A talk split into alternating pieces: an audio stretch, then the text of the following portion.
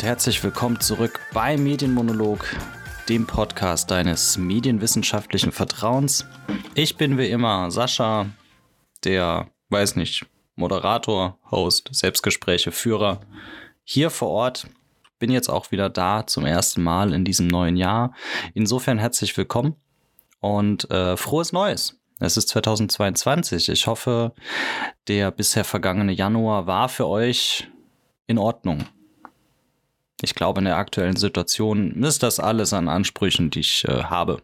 Aber ist okay. Genau. Ich bin jetzt mal wieder zurück, weil mir ein Thema entgegenkam, einfiel. Es begegnet mir immer wieder, aber ich bin ja auch faul und habe ja noch anderes zu tun.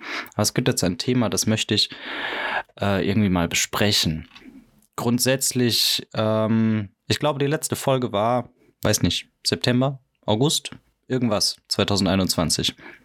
Und es bleibt nicht immer viel Zeit für den Podcast zwischen Vollzeitjob und Teilzeitstudium. Und zusätzlich dazu muss ich ja auch noch leben. Insofern ähm, gab es nicht so viele Podcasts, weiß nicht, wann es die nächste Folge gibt. Aber je weniger Erwartungen ihr in mich habt, desto weniger werdet ihr enttäuscht.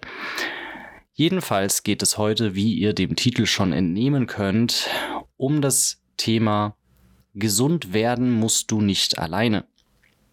Das ist jetzt erstmal so ein Satz, klingt süß. Ne? Ist ein ganz cooler Satz. Je nachdem, wie ich ihn betone, kann er auch eine ganz andere Bedeutung rüberbringen. Ja?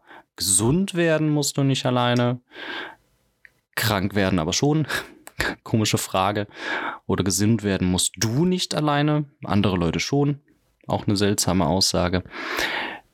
Darum soll es nicht gehen. Bin hier kein Sprachwissenschaftler. Aber in diesem Satz soll es einfach ein bisschen um Gesundheit gehen und ich möchte ein paar Aspekte von Gesundheit und Wohlbefinden aufgreifen, die mir immer wieder, ja, begegnen, über die ich finde, gesprochen werden, über die wir sprechen sollten. Also über die ich finde, dass wir drüber sprechen sollten. So rum. Ganz am Anfang steht natürlich die Frage, was ist überhaupt Gesundheit? Für viele Leute ist Gesundheit immer so ein Ding, äh, man ist nicht krank.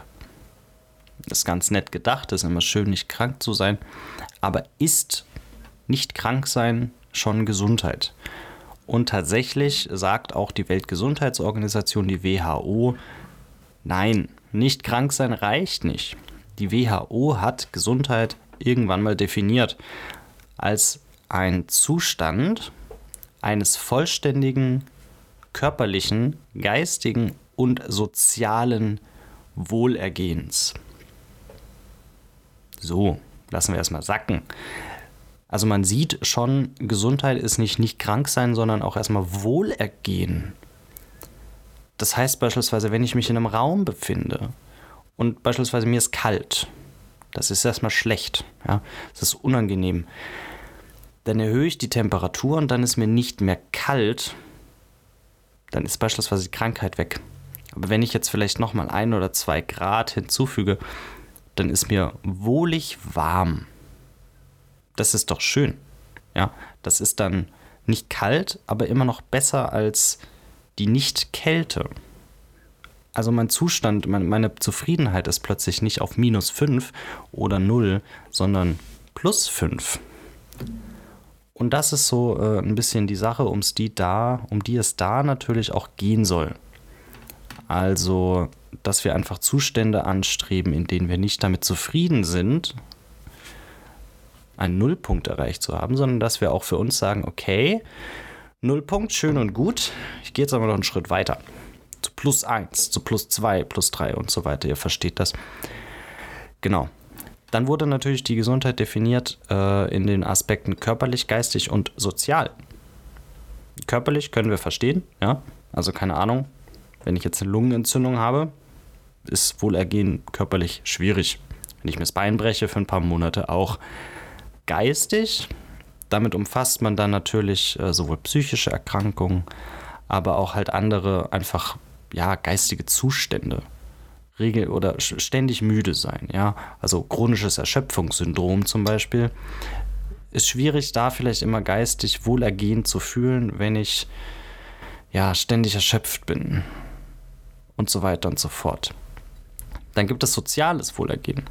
Das ist ein, ein Aspekt, der ist für mich am spannendsten, um ehrlich zu sein, weil soziales Wohlergehen, dass es uns sozial gut gehen muss, würde wahrscheinlich kein Mensch bei der Gesundheit mit reinzählen, wenn ich danach fragen würde. Aber es gehört laut WHO dazu und ich finde das gut so. Dass man auch einfach sieht, okay, ich befinde mich also nicht nur in einem sozialen Umfeld, das äh, mir Wohlergehen, weiß nicht, entgegenbringt, mein Wohlergehen fördert, sondern eben auch, äh, und da zählen in meinen Augen die Sachen auch mit rein beim sozialen Aspekt.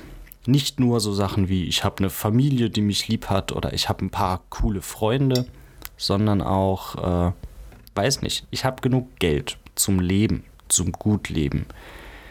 Ich habe eine Wohnung, ich bin damit zufrieden, ich wohne in einem Umfeld, das mir auch gut tut. Ja, sowas. Also sozial einfach alles, was um mich rum passiert und nicht nur so auf soziale Kontakte beschränkt. Ja, quasi das ist Gesundheit. Ist komplex, komplexer als man vielleicht erwartet hätte. Jetzt möchte ich in dieser Folge eigentlich mal darauf eingehen, dass Gesundheit oder Nicht-Gesundheit, also Krankheit, ist für viele Leute immer so eine Sache. Wenn du krank bist, dann geht es darum, du musst dich jetzt darum kümmern, dass du wieder gesund wirst. Punkt. So, kümmere dich gefälligst selber drum. Oder wenn es dir nicht wohl ergeht, kümmere du dich drum. Also diese Individualisierung von Problemen. Das geht mir auf den Sack. Das finde ich ganz schlimm. Wir sollten nicht immer dem Individuum selbst alle Verantwortung zuschieben. Nicht, weil ich behaupte, dass das Individuum es nicht schafft oder so. Oder weil ich Leuten die Verantwortung wegnehmen will und sage, so ist okay, lehn dich zurück, du musst nichts machen. Nein, es geht auch darum, wenn ich dem Individuum die komplette Verantwortung zuschiebe, dann nehme ich die Verantwortung ja auch von anderen Bereichen weg, von anderen AkteurInnen in unserem Leben. Und das halte ich für falsch. Finde ich nicht gut. Ich werde mich bei dem Thema jetzt einfach äh, an ein paar Bereichen entlanghangeln, um das schon mal ein bisschen aufzugreifen. Ich werde erstmal ein bisschen eine psychologische Sicht und auch eigene Erfahrungen aus den Bereichen Psychotherapie aufgreifen. Das heißt sowohl meine eigene Erfahrung mit Psychotherapie als solcher, als auch meine Kenntnisse über das System Psychotherapie und, und das gesellschaftliche Verständnis von Psychotherapie. Dann möchte ich nochmal aufgreifen, was über den Begriff Self-Care zu reden. Danach soll es ein bisschen um den Arbeitskontext gehen. So ein bisschen Arbeitspsychologie, sowas. Danach einfach systemische Gedanken, die dahinter stecken. Und ganz am Ende, weil ich bin ja immer noch der Medienmonolog, ja, mediale Darstellung. Ich muss das ja aufgreifen, hm, sonst bin ich im falschen Podcast. Aber ich kann nicht für jedes Thema, das nichts mit Medien zu tun hat, einen eigenen Podcast aufmachen. Also mache ich immer was mit Medien. Der erste Aspekt, wie schon gesagt, Thema Psychotherapie. Man hat das bestimmt schon mitbekommen, ja. Menschen geht's nicht gut, so selbst, so psychisch, sind entweder psychisch angeschlagen oder mit sich selbst einfach nicht so ganz im Reinen. Das ist okay, das passiert, oder sind wirklich psychisch krank auf einer pathologischen Ebene. Und dann findet die Empfehlung der Psychotherapie oft statt. Ist erstmal okay. Ich bin der Meinung, Psychotherapie kann jeder Person helfen. Kann. A muss nicht und B heißt das auch nicht, dass ich jedes Problem mit Psychotherapie lösen kann. Und da ist schon so ein bisschen die Sache.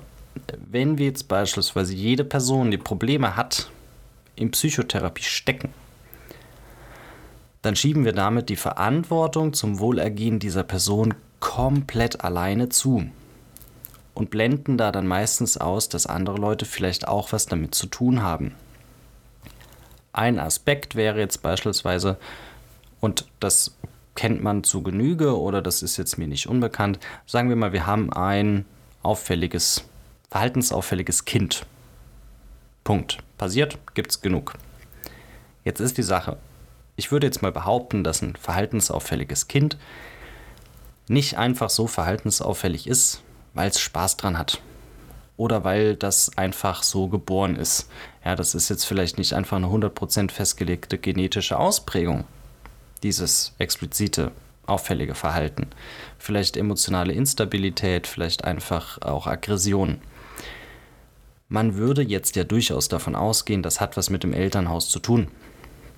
Wenn jetzt beispielsweise die Eltern aber sagen, hey, mein Kind ist verhaltensauffällig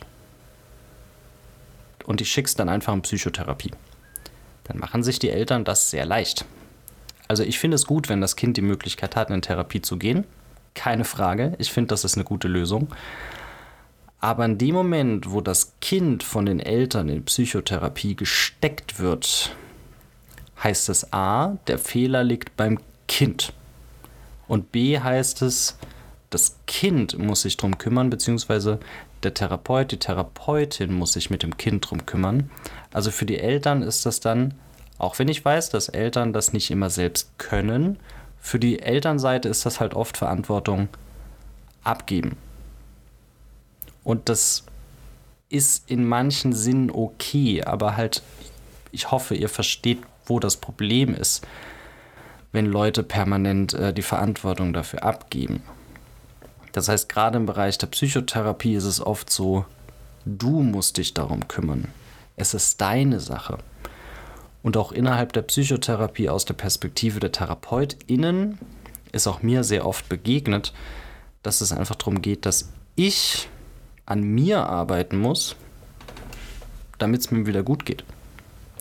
Das heißt, wenn ich beispielsweise, weiß nicht, soziale Beziehungen habe zu Menschen, die mir nicht gut tun oder irgendwie sowas oder sehr viel Stress, der von außen kommt, dann heißt es ja häufig als Lösung dafür, ich muss meinen Umgang damit finden und ich muss irgendwie an mir, meiner Wahrnehmung oder meinem Verhalten arbeiten, damit die Außenwelt mich nicht mehr so kaputt macht. Das ist sehr schön dahingehend, weil ich kann auf, also ich habe ja Einfluss auf mich. Das ist schon mal super. Auf mein Umfeld habe ich viel weniger Einfluss als auf mich. Aber ich kann nicht immer, wenn Probleme bestehen, behaupten, das Problem liegt bei mir. Wenn mich jemand anschreit und ich als Reaktion darauf weine, dann könnte ich natürlich sagen, okay, ich muss an mir arbeiten und an meinem, weiß nicht, Stress erleben oder an meiner Wahrnehmung oder an meinem Verhalten, damit ich als Reaktion aufs Angeschrien werden nicht mehr weine. Punkt. Ist super. Ich kann an mir arbeiten und finde dann vielleicht eine Lösung, damit ich nicht mehr so reagiere. Ist toll. Jetzt natürlich die Frage. Warum werde ich überhaupt angeschrien im ersten, also im, vorher, in the first place? Wenn mich die Person nicht anschreit, würde ich nicht so reagieren müssen. Das heißt, auch wenn ich die Möglichkeit habe, an mir zu arbeiten, dann sollte das nicht die einzige Sache sein, die ich angucke. Ich sollte trotzdem mich natürlich auch fragen oder vielleicht mit der Person drüber reden oder das Problem auf der Seite auch versuchen zu lösen es geht nicht darum, dass ich löse, dass ich nicht weine. Es geht doch darum zu lösen, dass die Person mich nicht anschreit. Und das ist jetzt nur ein Beispiel, also zwischen zwei Menschen. Das gibt es ja in vielen anderen Sachen, ja. Wenn ich jetzt einen Job habe, der mich systematisch kaputt macht, natürlich kann ich an mir arbeiten, damit ich den Job besser hinkriege. Aber warum macht mich der Job überhaupt erst kaputt? Was ist denn an dem Job falsch? Was soll das? Das ist ja schon mal schlecht. Also man muss einfach immer abwägen, auf welcher Seite der Gleichung, also nicht wirklich auf welcher Seite der Gleichung, äh, sondern welche Faktoren ich jetzt beeinflussen möchte. Wenn ich jetzt behaupte, das Leben wäre vielleicht eine einfache Multiplikation, ja, ich mal etwas anderes ist gleich ein Ergebnis. Das Ergebnis gefällt mir nicht, das Ergebnis tut mir weh dann kann ich mich als Faktor beeinflussen. Aber vielleicht sollte ich nicht immer nur mich als Faktor beeinflussen. Vielleicht muss ich auch mal gucken, kann ich die anderen Aspekte auch beeinflussen? Oder kann ich vielleicht, weiß nicht, aus einer Beziehung rausgehen, einen Job kündigen, aus einer Wohnung ausziehen, eine Stadt verlassen? Irgendwie sowas. Das ist so der erste Punkt. Und jetzt geht dieses Thema oder dieser Blick so in psychologische, psychohygienische ähm, ja, Richtung, geht jetzt auch in Richtung Self-Care. Self-Care kennen wir alle. Haben wir gehört, haben wir gelesen, hat uns schon mal jemand empfohlen. Ja, keine Ahnung, Meditation, Smoothie, Yoga, geh spazieren. Wie auch immer. Ist auch völlig in Ordnung. Kann jeder Mensch machen, wie er oder sie will. Ist mir völlig wurscht. Mache ich manche Sachen davon auch. Smoothie mache ich nicht. Spazieren geht auch nicht. Ist ja ätzend. Das ist sowieso kalt wie im Januar. Februar, meine ich. Aber auch da ist einfach die Sache, Self-Care, wenn es, wenn es in eine Richtung geht, in der ich mich immer wieder zu Self-Care aufraffen muss und mich wirklich zu Self-Care auch zwingen muss oder andere Leute mir als Lösung immer nur Self-Care in die Hand drücken, dann liegt sehr viel Verantwortung bei mir. Das ist stressig. Ja? Ich weiß, wir, wir leben in einer Gesellschaft, in der es meistens darauf hinausläuft, dass das Individuum für sich selbst Verantwortung trägt. Das ist auch super, ist cool, Verantwortung zu übernehmen. Aber wir müssen, auch äh, wir müssen uns auch eingestehen, dass wir auch Verantwortung übernehmen für Menschen um uns herum. Und dahingehend können wir dann auch wirklich darauf abzielen, dass nicht nur ich Verantwortung habe, auch für andere Menschen, sondern ich weiß, es gibt Menschen, die haben auch mit Verantwortung für mich. Ja, also da, wo ich mir die Last für andere Menschen mit aufbürde, gebe ich auch Last von mir an andere Leute ab. Und das grenzt, schließt Self-Care aus. So ein bisschen. Also Self-Care ist immer, es klingt einfach sehr danach, ich sitze alleine in meinem stillen Kämmerchen und mache irgendwas, das mir gut tut. Ein Buch lesen, Podcasts hören, mir ein Bad einlassen. Sowas.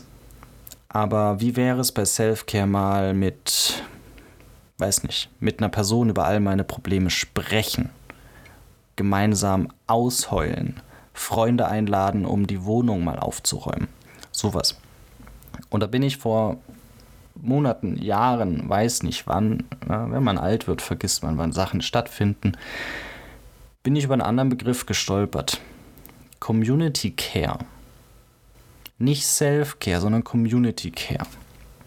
Ich weiß nicht, ob es alles Haas das war oder Tupoka Ogette, aber eine der beiden haben Community Care als Wort aufgegriffen in dem Sinne, dass Menschen aus schwarzen Communities füreinander da sind. Und das finde ich super. Das finde ich großartig. Es gibt wirklich Communities, in denen man lebt oder die ich vielleicht auch kenne.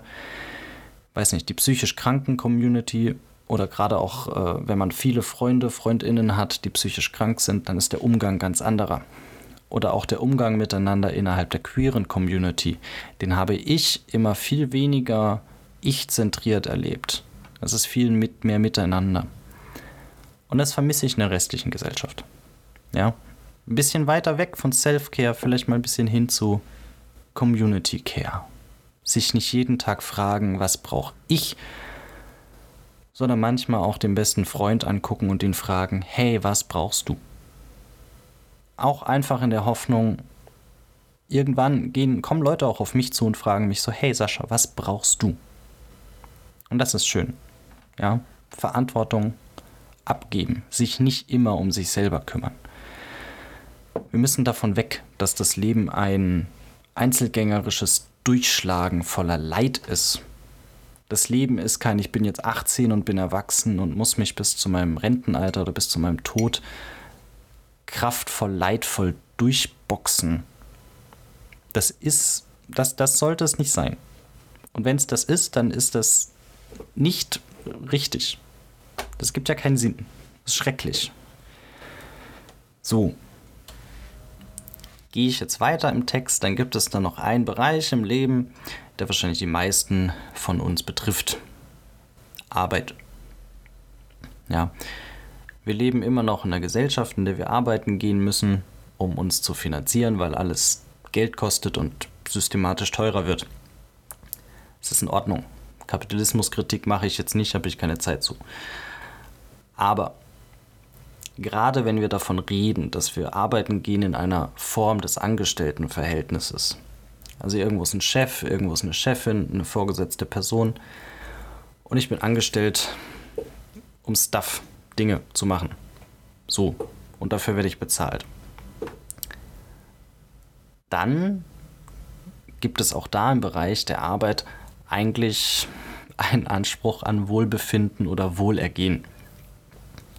Sehr oft erlebe ich vielmehr die Realität, dass die Leute arbeiten gehen, ja, sagen wir jetzt mal eine 40-Stunden-Woche, ganz klassisch, ganz eklig, gehst 40 Stunden die Woche arbeiten, kommst jeden Abend nach Hause, bist erschöpft, hast acht Stunden lang, weiß nicht, Energie verbraucht und dann musst du dich nach der Arbeit darum kümmern, deine Energie wieder aufzuladen. Wie so ein Handy. Das machst du fünf Tage die Woche deines Wochenende. Da musst du dich am Wochenende hinsetzen und selbst drum kümmern, deine Energie, die du unter der Woche verbrauchst, wieder aufzuladen. Nur um sie montags wieder rauszuwerfen. Das ist großartig. Wer das hört und glaubt, ja, ist doch so, klingt doch sinnvoll, nein. Absolut nicht. Warum sollte das denn gut sein? Ich kann verstehen, dass das Leben daraus besteht, Energie zu verbrauchen und Energie wieder aufzuladen. Aber es ergibt ja nur wenig Sinn. Hoffentlich nicht, nur in meinen Augen, dass ich während der Arbeit Energie permanent verbrauche und dann in meiner Freizeit Energie wieder aufladen muss, um Energie zu haben für Arbeit. Das ist ja unsinnig. Und genau da, finde ich, gehört es auch zur Verantwortlichkeit innerhalb des Arbeitskontextes, sowohl von uns als Arbeitnehmerinnen, als auch von Seiten der Arbeitgeberinnen zu gucken, dass das Wohlbefinden der angestellten Menschen mit, ja, äh, nicht beäugt, be, ihr wisst schon, hier ein anderes Wort einfügen, das ich gerade nicht finde. Weil ich habe ganz oft das Gefühl, dass auch da, zumindest in meiner bisherigen Erfahrung, den ArbeitnehmerInnen einfach die komplette Verantwortung dafür zugeschoben wird. Also wenn sie ihre Arbeit nicht schaffen, ist das deren Schuld. Wenn sie von der Arbeit gestresst sind, ist das auch deren Schuld. Ähm, ja, lauter solche Sachen. Wenn sie es nach der Arbeit nicht schaffen, sich äh, angemessen zu erholen, ist das auch deren Schuld. Also ich habe oft das Gefühl, dass Arbeitgeberinnen diese Verantwortung dem Individuum zuschieben. Was bestimmt auch viel damit zu tun hat, dass wir davon ausgehen, sobald du erwachsen bist, weißt du, wie du dich, also wie du dich um dich selber kümmerst und B, musst du dich auch um dich selber kümmern. Also der Gedanke, dass jemand anderes sich auch um dich kümmert, den haben wir in der Gesellschaft nicht drin. Das gibt es vielleicht innerhalb von Familien oder vielleicht mal in einer Beziehung. Das war's. So in meiner Wahrnehmung. Vielleicht ist die falsch, kann sein. Aber ich finde gerade auch Chefs, Chefinnen sollten da äh, auch einen Blick drauf haben. Also dass man da auch gucken kann, hey, ich kriege mit, dass meine MitarbeiterInnen nicht nur einer, vielleicht zwei, drei sind aktuell gestresst. Was kann ich als Arbeitgeber tun, um meinen MitarbeiterInnen die Arbeit zu erleichtern, das Stresslevel zu senken? Und da kommt dann auch einfach die Arbeitspsychologie ein bisschen mit rein. Wie kann Arbeit gestaltet werden, damit wir eben aus dieser Gleichung während der Arbeit Energie aufbrauchen und nach der Arbeit Energie wieder aufladen, rauszukommen. Wie kann ich Arbeit gestalten, dass schon innerhalb der Arbeitszeit Ausgleiche stattfinden? Wie kann Arbeit gestaltet werden, dass sie beispielsweise ja abwechslungsreicher ist oder auch mal erfrischend? Und auch da gab es natürlich einfach im Laufe der Zeit sehr, sehr viele ja, Veränderungen, Gott sei Dank. Was ich genau mit äh, Veränderungen innerhalb der Psychologie oder Arbeitspsychologie meine, erkläre ich ganz kurz ein paar Beispielen aus der Arbeitspsychologie, um das mal anzureißen. Ja, wenn es euch interessiert, könnt ihr woanders nachlesen. Es sind zum Beispiel einfach auch Sachen wie ein verändertes Menschenbild. Das heißt, auch in der ja, Betriebswirtschaft ist man früher einfach davon ausgegangen, der Mensch arbeitet. Der Mensch ist wie eine Maschine. Ja? Keine Ahnung, ich stecke Essen rein, er hat Energie, ich stelle ihn bei mir in die Fabrik, er arbeitet, fertig, Punkt. Der Mensch braucht nichts, sondern ja, braucht ein bisschen Energie und arbeitet dann für mich. Das war so das erste Menschenbild, sehr trocken. Das war so ein Problem. Das hat sich dann natürlich auch entwickelt, dass man festgestellt hat, okay, der, der Mensch muss nicht nur am Fließband stehen und alleine arbeiten, sondern es tut dem Menschen gut, wenn er während der Arbeit Menschen um sich herum hat, mit denen er auch sprechen kann. Hm, kam schon mal sehr gut. Das war das Menschenbild des Social Mans. Dann ging das immer so weiter, ja, also einfach der Anspruch, was will der Mensch eigentlich? Gerade auch was die Motivationsforschung angeht. Früher hat man eben auch gesagt oder ist man eher davon ausgegangen, der Mensch geht nur arbeiten, weil er Geld verdienen will. Punkt, fertig. Ja, man hat also einfach nur geguckt, stimmt das Geld? Ja, passt schon. Das war's. Und das hat sich eben auch weiterentwickelt. Zum Glück. Und im Rahmen dieser ganzen Forschung gab es dann eben auch noch viele weitere Experimente und Co. und Modelle und Theorien, wie der Mensch funktioniert. Da gibt es beispielsweise auch bekannte Sachen wie, habt ihr vielleicht schon mal gehört, die Maslow'sche Bedürfnispyramide. Also einfach zu sagen, der Mensch hat fünf Grundbedürfnisse. Unten sind halt so Sachen wie tatsächliche Grundbedürfnisse, Essen, Trinken, Schlaf. Dann eben andere Bedürfnisse wie Sicherheit. Also fühle ich mich sicher, werde ich nicht verfolgt, habe ich genug Geld zum Leben, muss ich mir keine Gedanken machen, dass ich demnächst sterbe und so weiter und so fort. Soziale Bedürfnisse, Selbstverwirklichungsbedürfnisse. Und an der Stelle haben dann auch irgendwann die PsychologInnen festgestellt, auch im Arbeitskontext, das ist ja ganz cool für den Menschen, wenn er mehr zu tun hat als eine wiederkehrende, monotone Sache, die weit weg von ihm ist. Also beispielsweise Fließbandarbeit. Das war eben auch ein Problem für den Menschen an sich. Früher hat ein Mensch, sagen wir jetzt mal ein Schmied im Mittelalter, hat beispielsweise alles produziert. Ja? Klar, er ist nicht in die Mine gegangen, hat den Scheiß abgebaut, aber der Schmied hat sich seinen Rohstoff gekauft und hat dann das Schwert, sagen wir jetzt mal, komplett gebastelt, geschmiedet, wie man wahrscheinlich eher sagt. Ähm, das heißt, der Schmied hat wirklich von unten an angefangen und das ganze Ding gebaut hatte dann Endergebnis, war zufrieden, war stolz auf seine Arbeit, war sich seiner Fähigkeiten bewusst. Toll, schönes Gefühl. Kennt vielleicht jeder, der irgendwelchen Hobbys nachgeht oder Berufe hat, die noch so funktionieren. Dann gab es natürlich Industrialisierung und Maschinen und bla bla bla und dann wurde die Arbeit aufgeteilt. Ja, wir haben die Arbeit kleinschrittiger gestaltet. Aber damit ist es halt auch entfremdet worden. Also das war das Problem dass dann der Mensch, dass wir angefangen haben, weiß nicht, fünf Leute in dem ganzen Prozess einzuspannen. Das heißt, das Schwert wurde nicht mehr von einer Person geschmiedet, sondern von fünf oder zehn. Ja, eine Person schmilzt nur ein.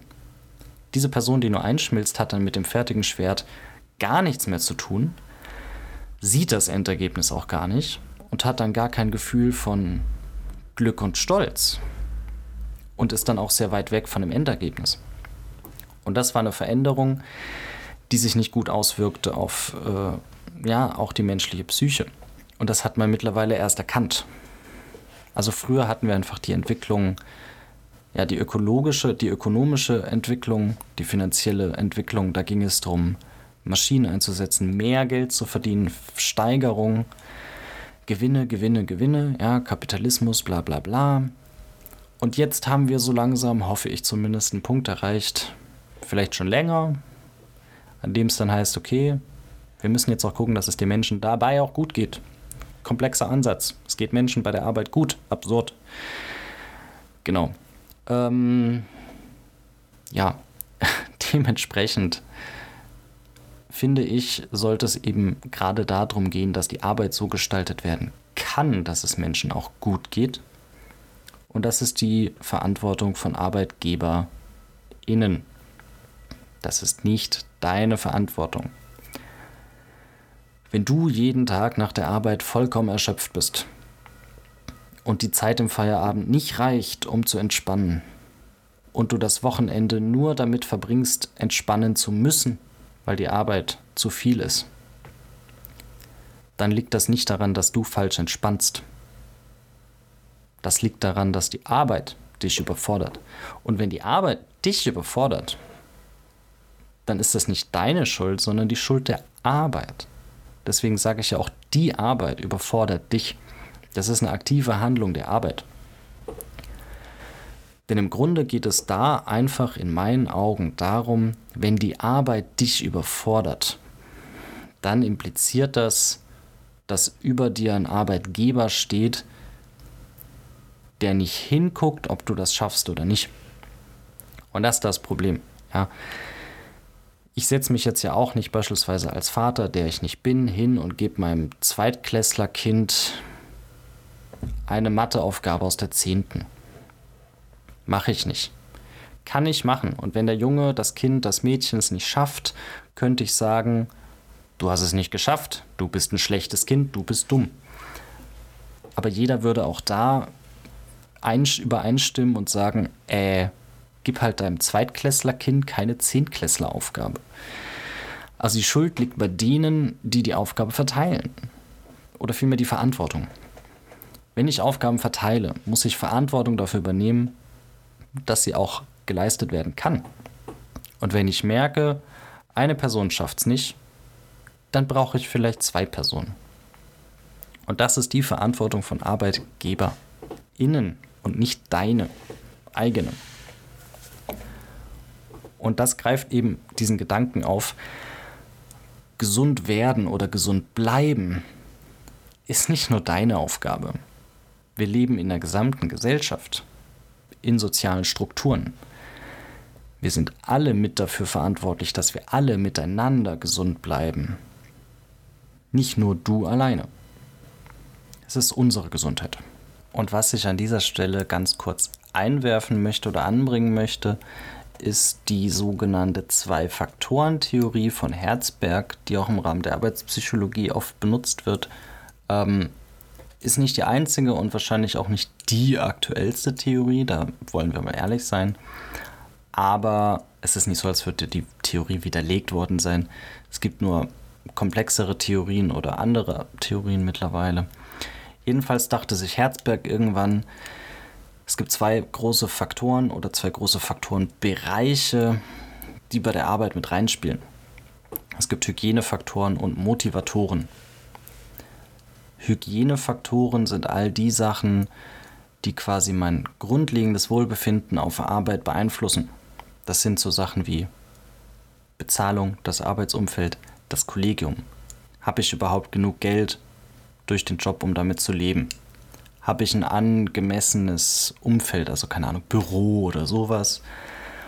Und habe ich ein angenehmes Kollegium um mich herum?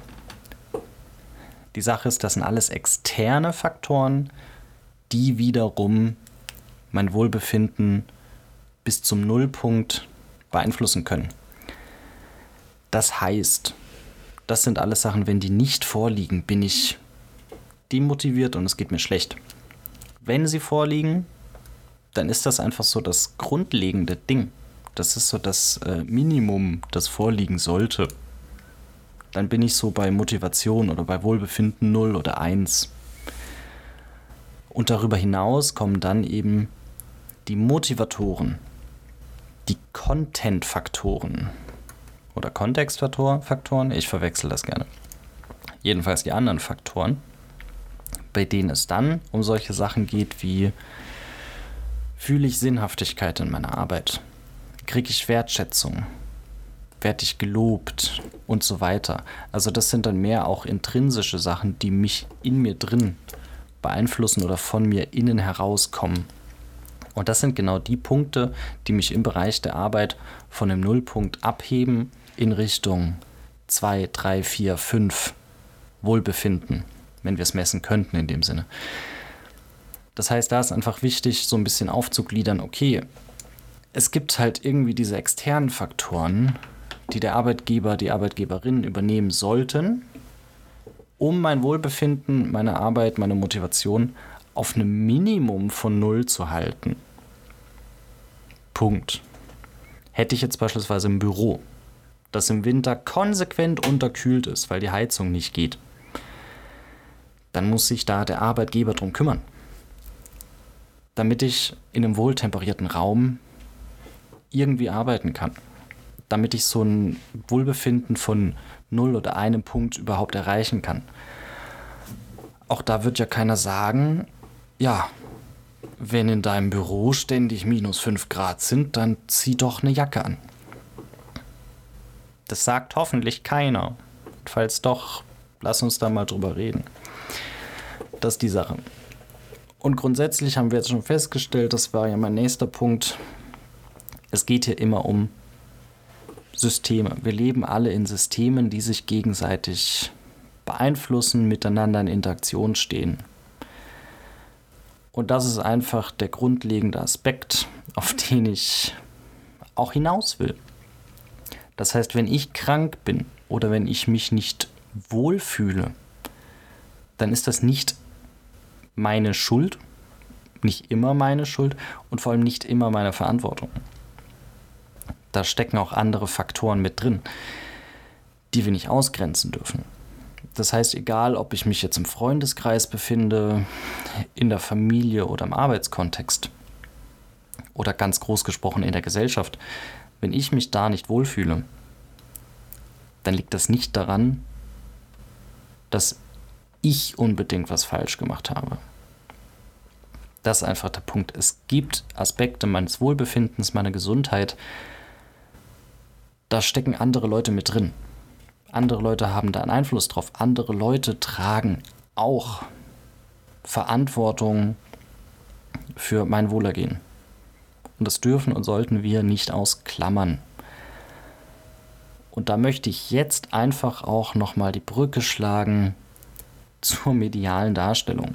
Es ist vermutlich nicht nur mir aufgefallen, sondern vermutlich auch anderen Menschen auf dieser Welt.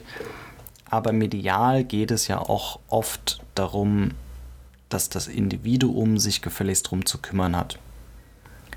Ich verbringe auch viel Zeit auf sozialen Medien, gerade Instagram und Twitter.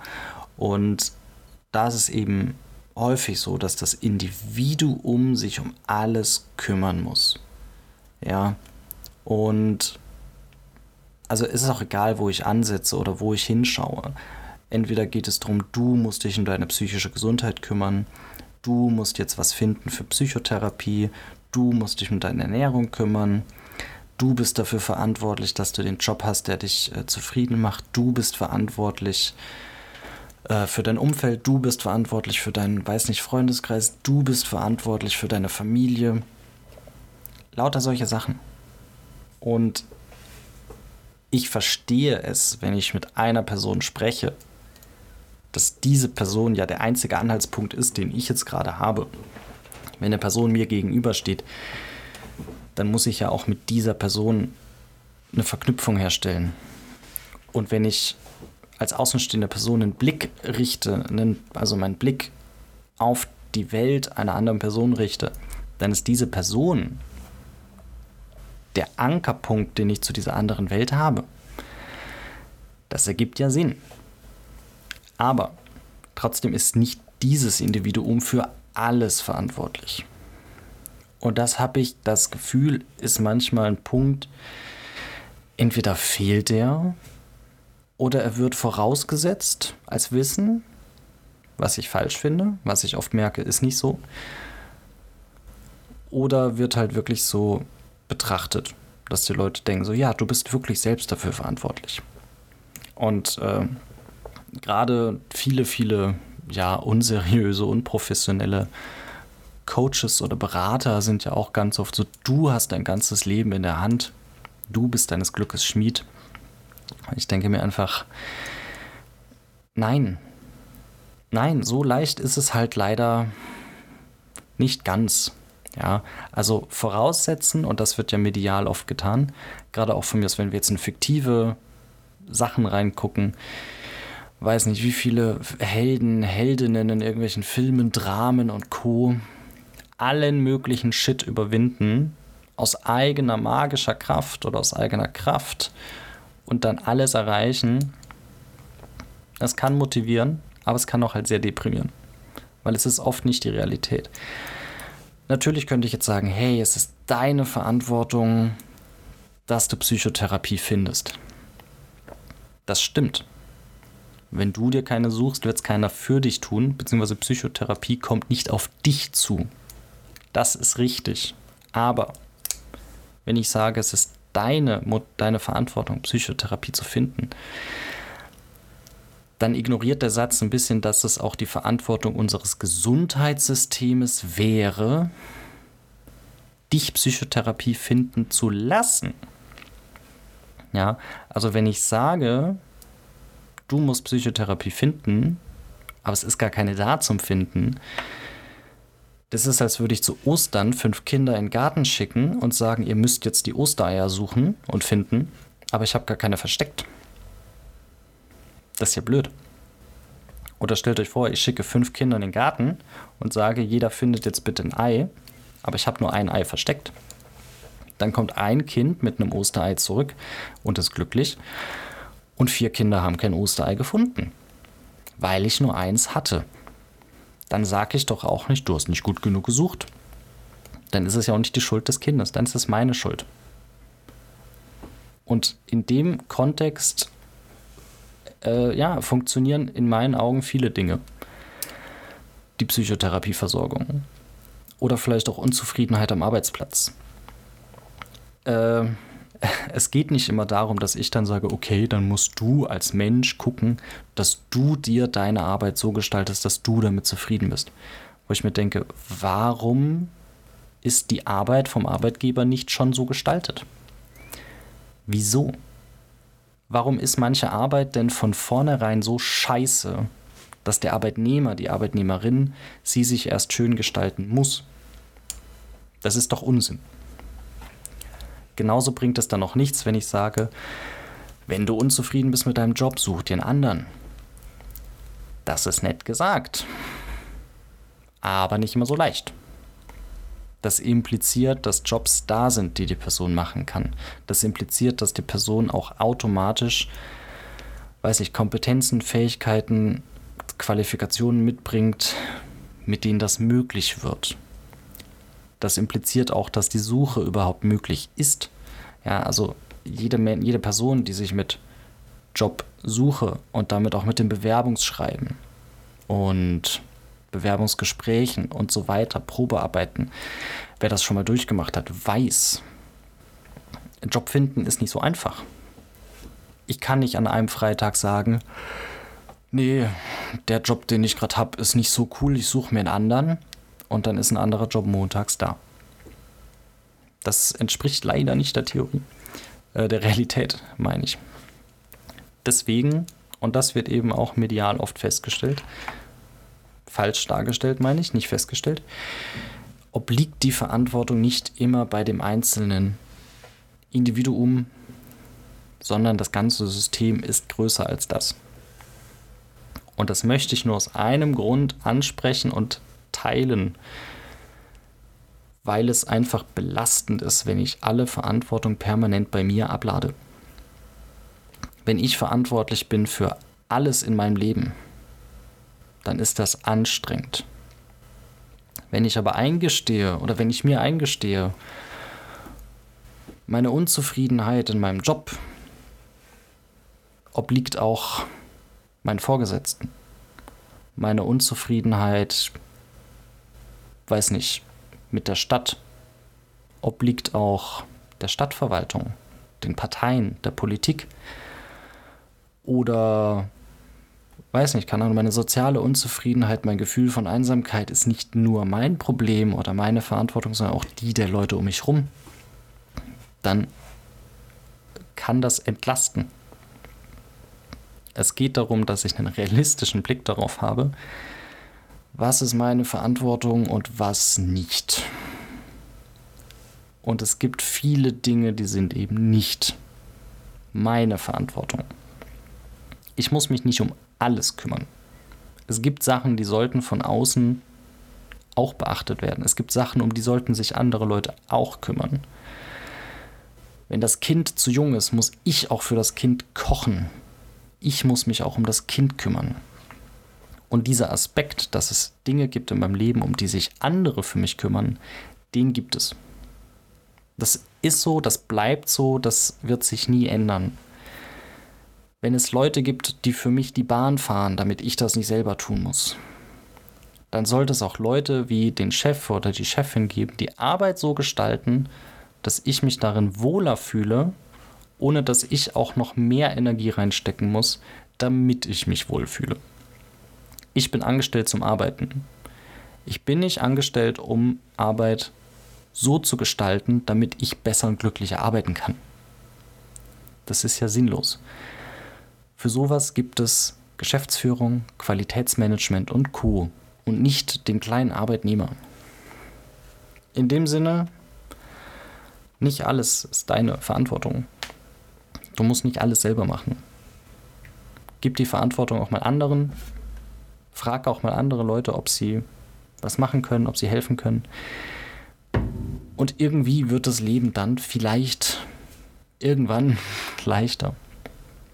Werden wir sehen. Ähm, genau. In dem Sinne, gesund werden musst du nicht alleine. Das war der Medienmonolog. Wir hören uns irgendwann wieder. Ich wünsche dir auf jeden Fall noch einen wundervollen Tag und bis zum nächsten Mal.